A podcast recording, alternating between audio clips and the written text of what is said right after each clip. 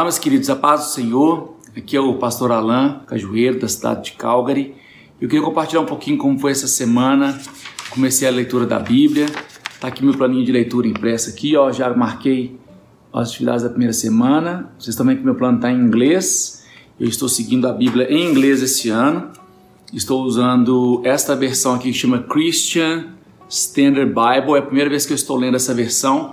É a versão com inglês um pouco mais contemporâneo facilitado para a gente poder acompanhar sem maiores dificuldades. E eu também estou fazendo esse ano todo em papel. Voltei para o papel, tá aqui ó, tudo grifadinho, riscado de grifa texto amarelinho.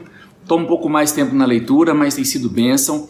E do jeito que o plano, eu, eu projetei esse plano, e se você quiser baixar as planilhas, caso não esteja seguindo algum, tá lá na bio do meu Instagram, alan.cajueiro, você pode baixar e tem sido bênção para mim gastar esses minutinhos por dia. Me ensina a primeira coisa, a repriorizar meu tempo, repriorizar, reorganizar o meu tempo em um mundo tão corrido, né? A gente tem tempo para Jesus. Mas mais importante, eu queria te encorajar um relacionamento seu com a palavra de Deus. Por que eu estou lendo no papel? Uma palavra só, foco. A palavra de Deus em texto, impresso, não é necessariamente melhor que algum aplicativo que você esteja usando, não tenho problemas. Eu mesmo uso o aplicativo para consultar várias traduções mas eu vejo que acompanhar essa leitura numa Bíblia em papel vai me dar direcionamento não ter nenhum tipo de interrupção, então ter aquele tempo de qualidade. São poucos minutos por dia, mas com qualidade, com devoção, com dedicação total que eu estou fazendo. Não tem notificação, não pega vírus, não tem outra chamada no meio do caminho. Então tem um momento que eu fecho a porta do meu quarto e me dedico à palavra de Deus. É, o, o, texto lido essa semana foi de Mateus 1 a 16 e os Salmos 1 a 6. Eu queria comentar rapidamente alguns comentários gerais. A primeira coisa que eu vi aqui no Evangelho de Mateus, ele é um judeu e já começa falando da genealogia de Jesus, citando profecias. E o que isso tudo me trouxe, um, um sumário dessa, dessa, dessa lição que eu aprendi, foi a questão da linguagem.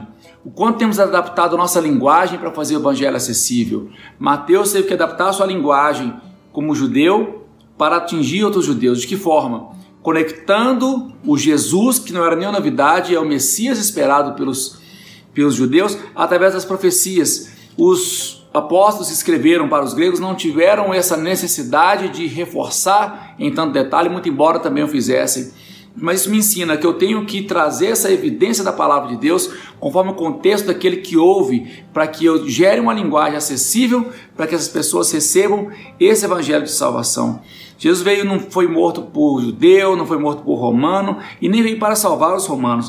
O que é interessante que quando disse o nome que seria dado para Jesus, fala assim: ele será chamado Jesus porque ele vai salvar as pessoas dos seus pecados. Jesus não veio trazer uma revolução política ou uma revolução social, nem mesmo uma revolução é, religiosa. Ele veio para trazer uma revolução no nível pessoal, em que devemos ser salvos e compreender que somos todos pecadores, destituídos da glória de Deus, mas pela sua graça nós somos salvos por Deus. O nome Jesus, que é a palavra Yeshua em hebraico, significa salvação que vem de Deus. E esse é o grande foco da mensagem dele. Não há revolução de um Messias que vai trazer uma revolução política, mas um Messias que veio para revolucionar o estilo de vida da humanidade nós vemos nesse último ano quantos desafios passamos e quanta necessidade temos de revolucionar nosso estilo de vida pessoal dentro das nossas casas, do nosso trabalho, da nossa escola, para que possamos ser cada vez mais parecidos com Jesus. O quanto temos intencionalmente nos planejado, nos organizado para cobrir essas brechas na nossa vida, no nosso caráter, e esse que vai ser o foco em 2021 que nós precisamos ter. Olhar para a Bíblia e ver o que me falta não, é, é, a Bíblia não é escrita para gerar pessoas super santas ou super perfeitas, mas para nos apresentar o plano de graça e salvação de Deus e um padrão a ser seguido por todos aqueles que, pela fé, abraçam a Cristo como seu Salvador. Mas é, tem várias outras coisas muito lindas faladas aqui sobre como Jesus foi intencional no seu ministério. Ele gastou 30 anos preparando para um ministério de apenas três. O quanto eu e você temos organizado, planejado, feito estratégias para que possamos fazer algo com excelência. Às vezes um projeto que tomaria pouco tempo, precisa de um tempo de planejamento, organização. O quanto estamos organizando nossa vida para realizar coisas com excelência. Jesus esperou 30 anos, ele foi batizado, ele foi tentado, ou seja, ele foi testado e aprovado. E ele então reúne alguns discípulos e começa a fazer alguns sinais depois chama mais discípulos, realiza mais sinais. Ele se mudou para um lugar estratégico, ele se mudou para a região do mar, para a terra de Naftali e Zebulon. Ele então se localizou de uma forma que seu ministério pudesse começar. Ele gerou relacionamentos para que o seu, para que o seu ministério tivesse suporte, tivesse multiplicação das suas, das suas, dos seus ensinamentos. O quão estratégicos temos sido. Jesus não fazia nada aleatório, nada por acaso. Tudo que ele fazia era calculado, era muito bem pensado. Vemos que então que ao fazer sinais e maravilhas, a multidão se aproximava. Mas então ele se desloca da multidão, sobe no monte e começa a ensinar. Sabe quem se aproxima dele? Os discípulos. Tá aqui, ó. É, grandes multidões o seguiam até a Galiléia, Decápolis e outras cidades. Então, quando ele viu a multidão, foi para a montanha, os seus discípulos foram até ele.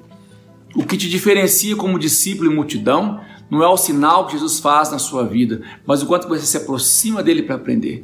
Então Jesus ele começa a dizer para os seus discípulos, não somente aqueles doze, mas todos aqueles que se dispuseram a segui-lo, pelo sermão da montanha, com grande detalhes sobre os nossos valores, quando nossos valores têm que ser moldados pelos valores do reino, que o reino de Deus chegou a nós, e entre outras coisas, Jesus no capítulo 6 de Mateus, ele fala sobre a prática da oração e do jejum.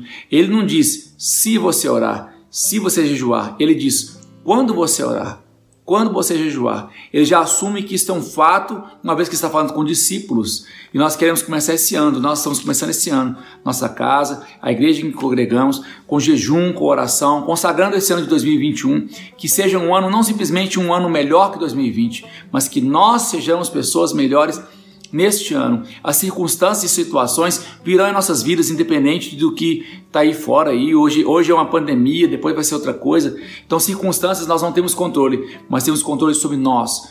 O quão melhores seremos este ano.